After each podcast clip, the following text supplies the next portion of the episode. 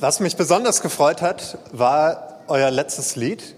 Ganz ohne abzusprechen war das. Und ich habe gestern Abend noch gedacht, hm, eigentlich wird zur Predigt ganz gut passen, wenn ich weiß, dass mein Erlöser lebt, heute gesungen würde. Aber jetzt ist ein bisschen spät, denen noch Bescheid zu sagen. Aber es wurde gespielt direkt vor der Predigt. Danke. Er lebt ist nämlich heute das Thema der Predigt. Eine Woche nach Ostern wollen wir uns anschauen, was nach dem Bericht von Lukas kurz nach Ostern geschehen ist mit den Jüngern.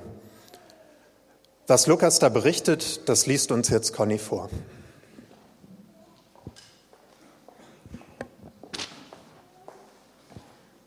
Aus Lukas 24. Da berichteten die beiden, was sie unterwegs erlebt und wie sie den Herrn erkannt hatten, als er das Brot in Stücke brach. Während sie noch am Erzählen waren, stand mit einem Mal Jesus selbst in ihrer Mitte und grüßte sie mit den Worten, Friede sei mit euch. Doch sie waren nur starr vor Schreck, denn sie meinten, einen Geist zu sehen. Warum seid ihr so erschrocken? sagte Jesus. Und wie kommt es, dass solche Zweifel in euren Herzen aufsteigen? Schaut euch meine Hände und meine Füße an. Ich bin es wirklich. Berührt mich und überzeugt euch selbst. Ein Geist hat doch nicht Fleisch und Knochen, wie ihr sie an mir seht. Und er zeigte ihnen seine, seine Hände und seine Füße. Da sie es vor Freude immer noch nicht glauben konnten und vor Staunen kein Wort herausbrachten, fragte er sie, Habt ihr etwas zu essen hier? Sie gaben ihm ein Stück gebratenen Fisch, und er nahm es und aß es vor ihren Augen. Dann sagte er zu ihnen, nun ist in Erfüllung gegangen, wovon ich sprach, als ich noch bei euch war. Ich sagte, alles, was im Gesetz des Mose, bei den Propheten und in den Psalmen über mich geschrieben ist, muss sich erfüllen. Und er öffnete ihnen das Verständnis für die Schrift, so dass sie sie verstehen konnten, und sagte zu ihnen, so steht es doch in der Schrift, der Messias muss leiden und sterben, und drei Tage danach wird er von den Toten auferstehen. Und in seinem Namen sollen alle Völker zur Umkehr aufgerufen werden, damit sie Vergebung ihrer Sünden empfangen. In Jerusalem soll damit begonnen werden. Ihr seid Zeugen für das alles. Ich aber werde die Kraft aus der Höhe auf euch herabsenden, wie mein Vater es versprochen hat. Bleibt hier in der Stadt, bis ihr damit ausgerüstet werdet.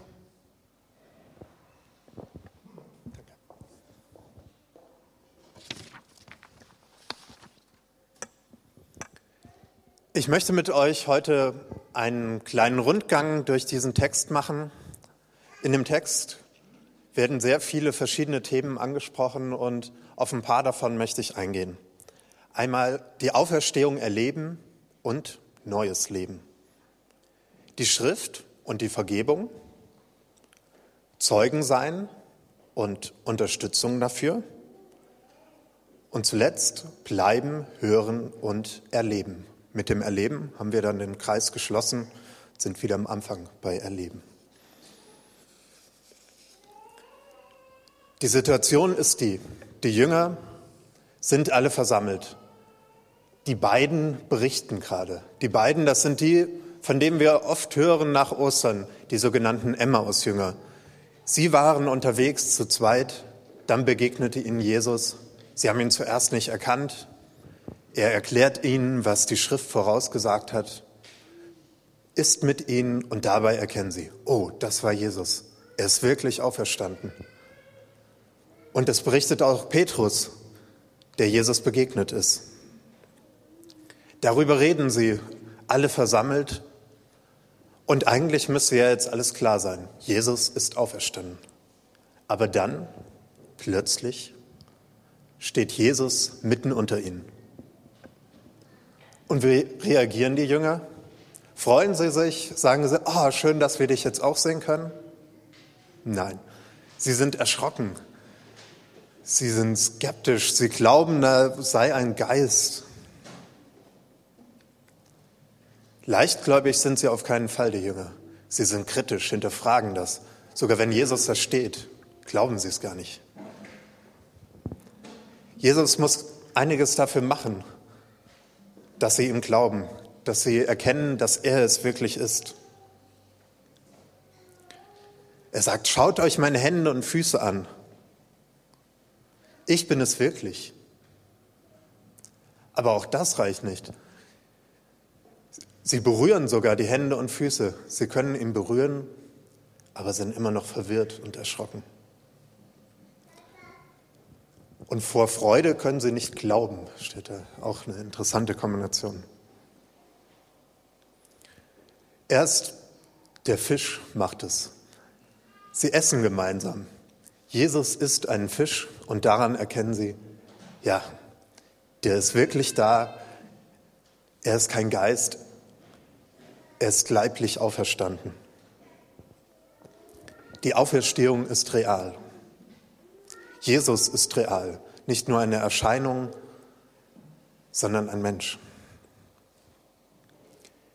Dieser Osterglaube, der Glaube daran, dass Jesus auferstanden ist, leiblich auferstanden ist, der ist auf keinen Fall selbstverständlich.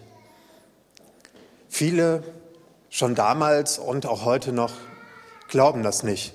Auch einige Theologen versuchen uns immer mal wieder zu erklären, warum das gar nicht so entscheidend ist, dass Jesus leiblich auferstanden ist. Manche sagen, er war gar nicht tot, andere sagen, er war tot, ist aber danach nicht auferstanden, vielleicht den Jüngern als Geist erschienen. Aber wenn wir in die Bibel schauen, dann sehen wir, das ist zentral. Das ist nicht irgendwas Beiläufiges.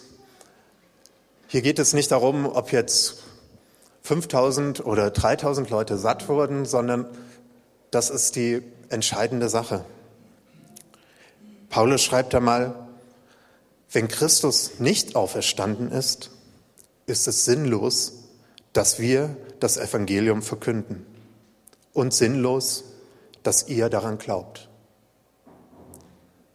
Also falls Jesus damals nicht auferstanden ist, dann ist alles, was wir hier machen, gemeinsam sinnlos. Dann könnten wir uns zum Frühstücken treffen und sagen, ja, äh, wir sind der Erlanger Frühstücksclub. Aber Jesus ist auferstanden und deshalb ist es nicht sinnlos, was wir hier machen. Der Tod ist besiegt. Neues Leben ist entstanden. Darum geht es an Ostern. Peter hat das letzte Woche so schön gesagt. Einer ist aus dem Totenreich entkommen. Aus diesem Gefängnis des Todes konnte er ausbrechen und er hat den Schlüssel mitgenommen. Der Tod ist besiegt. Neues Leben ist möglich. Dass neues Leben möglich ist und auch immer wieder entsteht, dafür gibt es viele Zeichen. Wir können das an vielen Ecken erkennen oder eine Ahnung davon bekommen. Ich habe ein Zitat von Martin Luther entdeckt, merkwürdigerweise nur auf Englisch, deshalb bin ich mir gar nicht sicher, ob das so ganz echt ist, aber egal, er sagt eine gute Sache. Unser Herr hat das Versprechen der Auferstehung nicht nur in die Bücher allein geschrieben, sondern in jedes Blatt im Frühjahr. Das Versprechen der Auferstehung, davon lesen wir nicht nur in der Bibel oder in anderen Texten, Davon hören wir nicht nur, wir können es sehen. Gerade jetzt im Frühling, wenn wir rausgehen, sehen wir es. Als ich gestern spazieren gegangen bin im Wiesengrund, habe ich dieses Foto gemacht von dieser Frühlingswiese. Überall Blumen, die blühen, die Bäume werden grün, die Pollen, die uns manchmal nerven, fliegen. Alles Zeichen für neues Leben. Das, was im Winter tot aussah, wo kein Leben zu sehen war, das hat Gott verwandelt. Verwandelt von etwas Toten zu neuem Leben. Und genauso wie Gott das mit der Natur macht, mit den Bäumen, mit den Pflanzen, genauso kann er es auch mit uns Menschen machen. Mit Beziehungen, genau mit Beziehungen, mit unserer Stadt. Gott kann alles verwandeln, er kann Neues entstehen lassen. Für ihn gibt es keine hoffnungslosen Fälle. Noch nicht mal der Tod ist für Gott ein Grund, die Hoffnung aufzugeben. Neues Leben ist überall möglich. Was und wen verwandelt Gott in unserer Umgebung, in deiner Umgebung? Wo entsteht da ein neues Leben? Wo sehen wir den Frühling um uns herum? Wo sehen wir Gott am Wirken?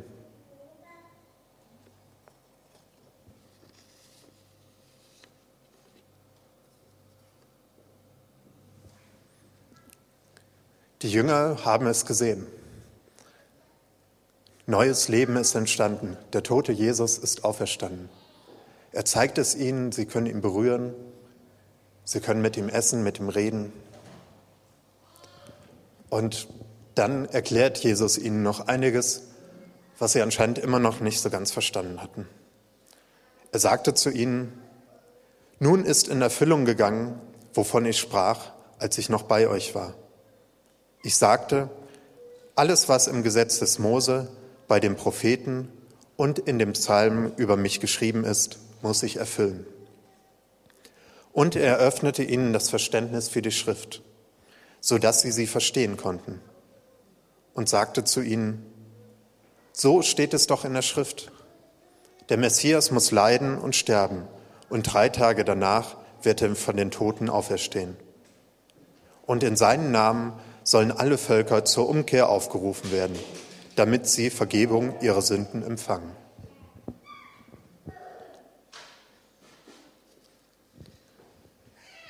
Jesus erklärt seinen Jüngern die Schrift. Er zeigte ihnen, wie sie das zu verstehen haben, so wie davor schon den beiden Emmaus-Jüngern.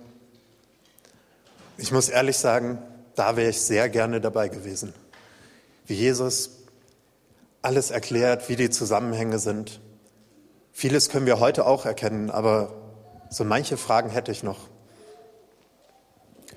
Aber zwei wichtige Sachen werden hier deutlich, die auch uns helfen, das Alte Testament richtig zu verstehen. Das Alte Testament, das ist ja das, was hier mit den Schriften gemeint ist. Das Alte Testament, die Schriften, sie weisen auf den Messias hin auf das Gottesreich, das kommt durch ihn, durch Jesus. Und es ist eine Geschichte. Es ist die große Geschichte von Gott mit den Menschen. Sie wird im Alten Testament erzählt, im Neuen Testament geht sie weiter, aber sie hört da noch nicht auf. Auch wir sind ein Teil dieser großen Geschichte.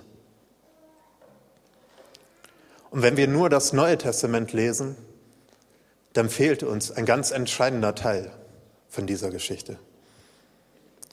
Wir brauchen das Alte Testament, um das Neue Testament verstehen zu können. Im Neuen Testament sehen wir, wie ganz viele Verheißungen der Schriften erfüllt werden. Eine zentrale Verheißung, um die es hier Jesus geht, ist die Verheißung an Abraham. Gott sagt zu Abraham, ich werde dich zu einem großen Volk machen, dich segnen. Durch dich sollen alle Geschlechter der Erde Segen erlangen. Alle Völker, alle Geschlechter der Erde sollen durch Abraham und durch das Volk von ihm Segen erlangen. Das wird in diesem Moment erfüllt. Durch Jesus gilt das allen Völkern. Alle Völker können umkehren zu Jesus kommen. Alle Völker können die Vergebung der Sünden erleben. Jesus lädt sie dazu ein. Vorher war es so, dass es hauptsächlich um das Volk Israel ging. Und auch bei dem, was Jesus gemacht hat, da hat er fast nur das Volk Israel im Blick gehabt und das zur Umkehr aufgerufen, dieses eine Volk. Und jetzt, nach der Auferstehung, da ist eine neue Situation. Es geht um alle Völker, auch um uns. Und die Jünger rufen alle Völker zur Umkehr und laden sie ein zur Vergebung der Sünden. Und auch wir können da mitmachen. Wir können andere einladen. Wir sind gerettet. Gott hat uns einen Rettungsring zugeworfen. Und die Frage ist, wie gehen wir damit um? Klammern wir uns am Rettungsring fest, weil uns unsere Rettung so wichtig ist? Strampeln wir, damit wir wirklich über Wasser bleiben? Das ist eine Möglichkeit, die wir haben. Aber dann ist es ziemlich anstrengend und das ist auch gar nicht der Sinn von diesem Ring. Es nicht zum Festklammern, sondern ich kann da reinsteigen. Ich kann mich tragen lassen, ich kann sogar loslassen. Und dann habe ich in diesem Rettungsring beide Hände frei. Und mit meinen Händen, da kann ich anderen helfen. Da kann ich helfen, dass auch andere gerettet werden. Und wie machen wir das? Wie rufen wir die Sünder zur Umkehr? Das klingt ein bisschen so, ähm, eine Kiste nehmen, in die Straße stellen und sagen, ihr kommt alle in die Hölle und ihr müsst umkehren. Ich glaube, so ist es nicht. Wir können es so machen, wie Jesus das gemacht hat. Das erste war, er hat die Sünder geliebt. Er ist ihnen begegnet. Er hat mit ihnen geredet. Er hat mit ihnen gegessen. Er hat sie geheilt. Da, wo sie Nöte hatten, wo sie Bedürfnisse hatten, war Jesus da, hat geholfen, diente ihnen. Ich denke, das ist ein gutes Vorbild, wie auch wir das machen können. Und so haben auch die Jünger das danach gemacht.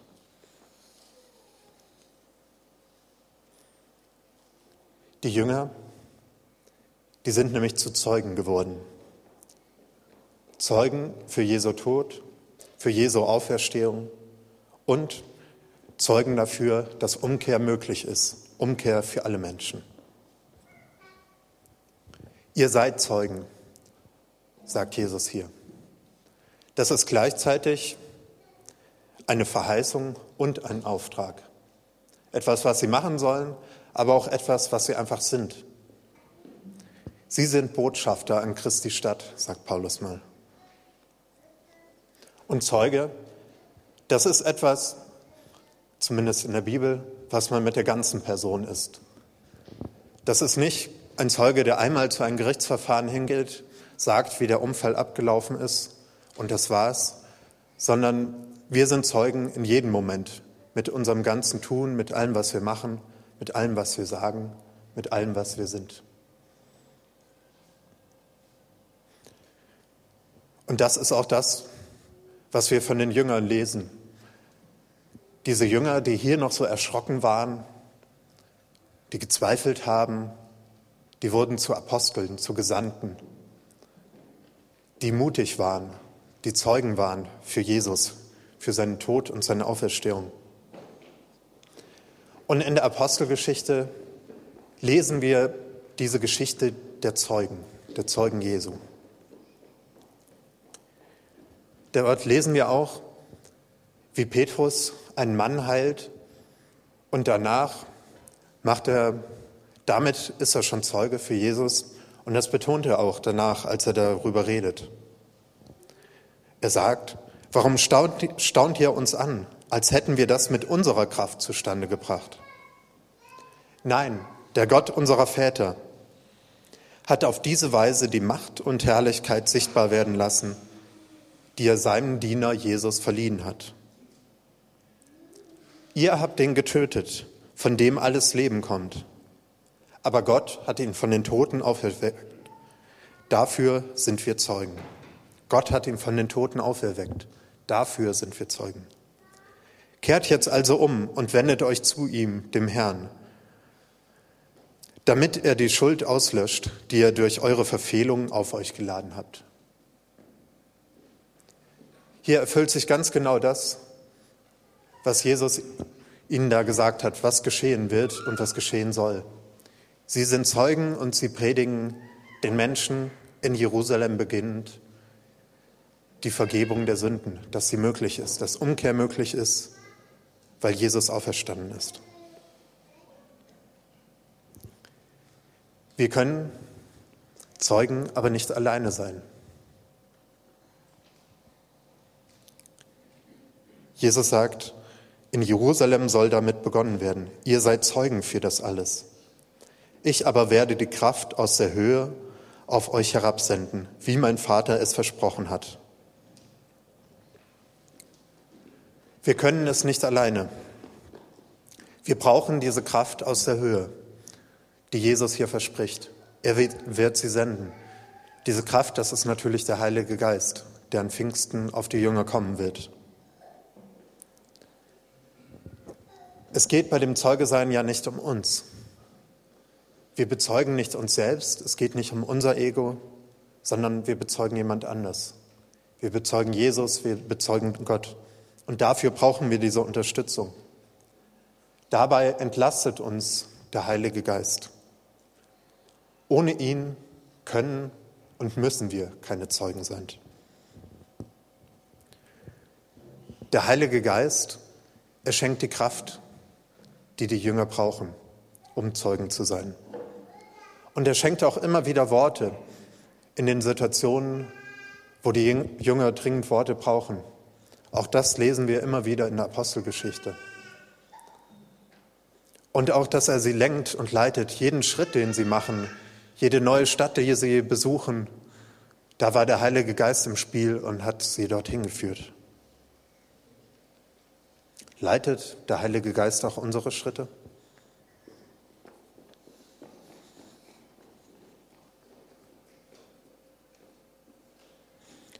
Ich aber werde die Kraft aus der Höhe auf euch herabsenden, wie mein Vater es versprochen hat. Bleibt hier in der Stadt, bis ihr damit ausgerüstet werdet. Das finde ich interessant. Die Jünger, jetzt haben sie die Auferstehung erlebt. Man könnte sagen, jetzt haben sie allen Grund loszulegen, in die Welt rauszurennen und allen Leuten davon zu berichten. Aber Jesus sagt ihnen, bleibt hier, bis das noch geschieht. Sie sollen warten, warten auf den Auftrag und auf die Ausrüstung für diesen Auftrag. Die Ausrüstung, der Heilige Geist, der wird kommen. An Pfingsten kommt er auf die Jünger. Und den Auftrag, den haben sie hier schon bekommen. Aber er wird dann noch viel konkreter, wohin es gehen soll, was sie tun sollen. Als wir am Anfang März mit ein paar Leuten in Stuttgart bei dieser Gemeinde 2.0-Konferenz waren, da wurde viel aus England berichtet, von neuen Gemeinden, die dort entstanden sind. Und die haben ein wichtiges Prinzip, was sie immer wieder betont haben. Sie sagen, als erstes soll das Hören stehen, dann das Dienen und dann als drittes erst Jüngerschaft. Zuerst hören, bevor wir etwas tun.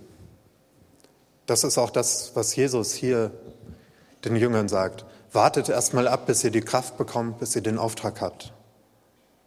Und dann dienen.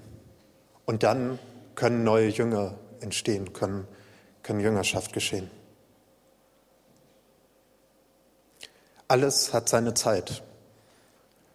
Auch Zeiten der Ruhe und des Gebetes sind wichtig.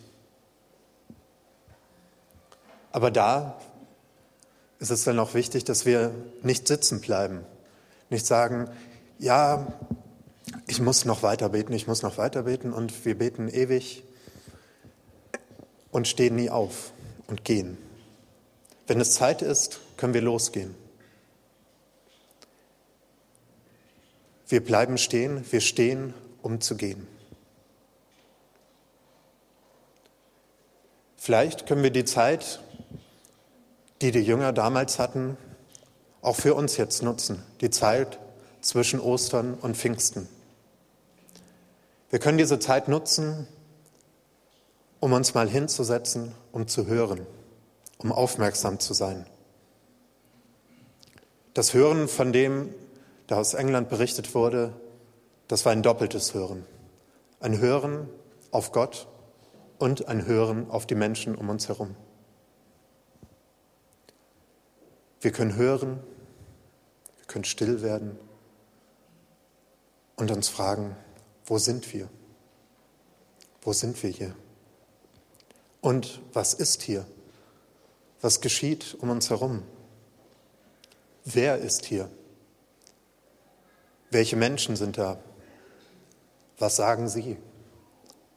Was brauchen sie? Was tut Gott? Wo ist er aktiv?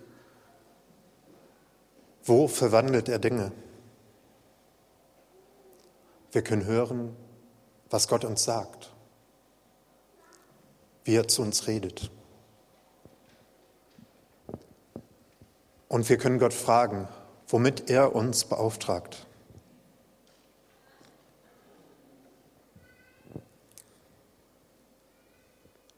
Das ist etwas, worauf wir uns konzentrieren können, wo wir hinhören können. Wir können Gott hören. Und damit gehe ich nochmal zum Anfang zurück. Nämlich bei den Jüngern war es ein bisschen anders. Jesus lädt die Jünger ein, ihn zu berühren. Sie hören ihn, sie essen mit ihm. Alle Sinne funktionieren und sie erkennen Jesus.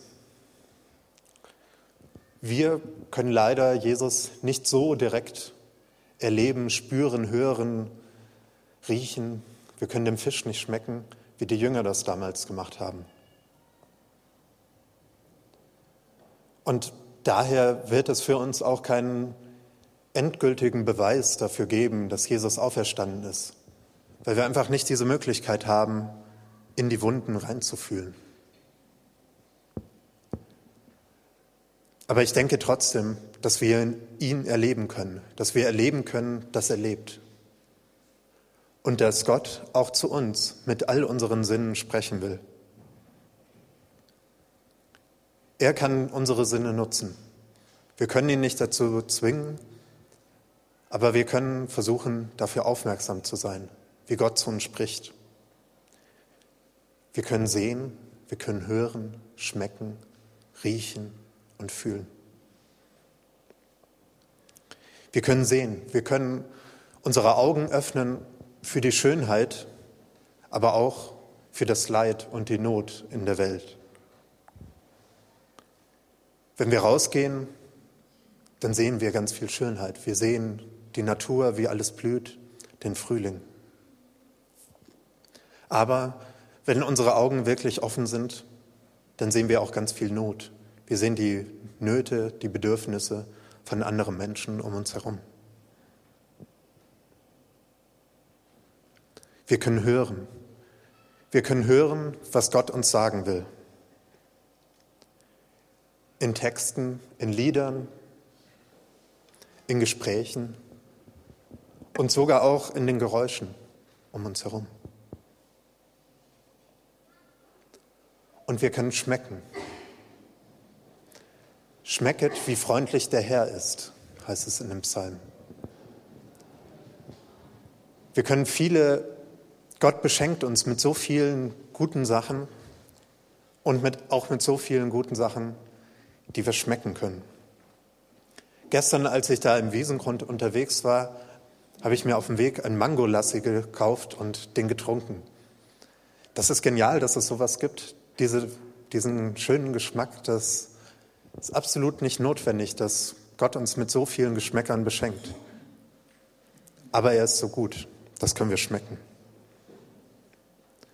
Und wir können auch riechen. Wir können gute Sachen riechen, wir können die Blumen draußen riechen, wir können Essen, Getränke riechen, aber auch Verwesung, Kot, Schweiß. Wir können sensibel werden für die Welt, für das, was da ist. Gestern bin ich an so einem Wasser vorbeigekommen, was nicht so ganz fließend war und das roch schon etwas nach Verwesung.